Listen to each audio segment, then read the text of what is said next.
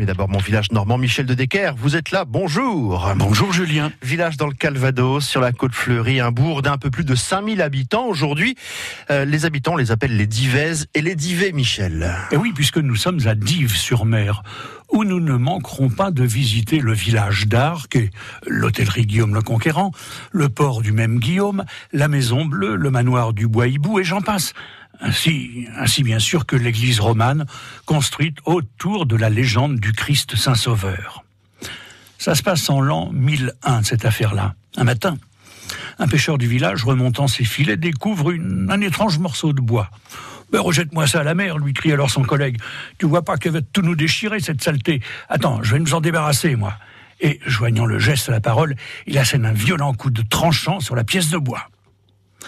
Mais là où le tranchant s'est abattu, le bois s'est alors mis à, saigner, tout simplement. Ben, on dirait un Christ sans sa croix, non? Bon, allez, on le garde, on le ramène à la terre, au rivage. Hélas, ça ne va pas se passer tout seul au rivage, parce que les habitants de Cabourg et ceux de Dives vont bientôt s'étriper.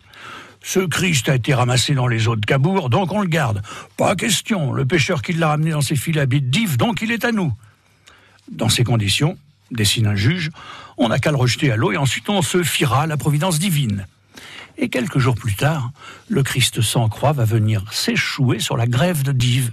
Dieu avait donc décidé.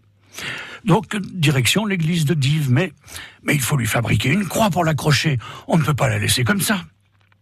Mais non, ça n'a pas été nécessaire parce que quelques jours plus tard, un autre pêcheur va ramener, mêler à ses poissons, la croix qui faisait défaut au Jésus de Dives. Mais oui, c'était elle, à n'en pas douter, du cousu humain. Elle lui allait comme un gant, si je puis dire.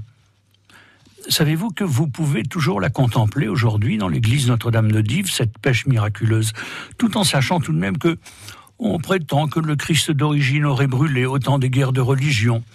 Pauvre Jésus de Dives qui, après avoir été noyé et renoyé, cloué, décloué, recloué, s'était vu rongé par les flammes mais pas par celle de l'enfer, hein, bien sûr. Bien sûr. Mon village dormant à écouter sur francebleu.fr.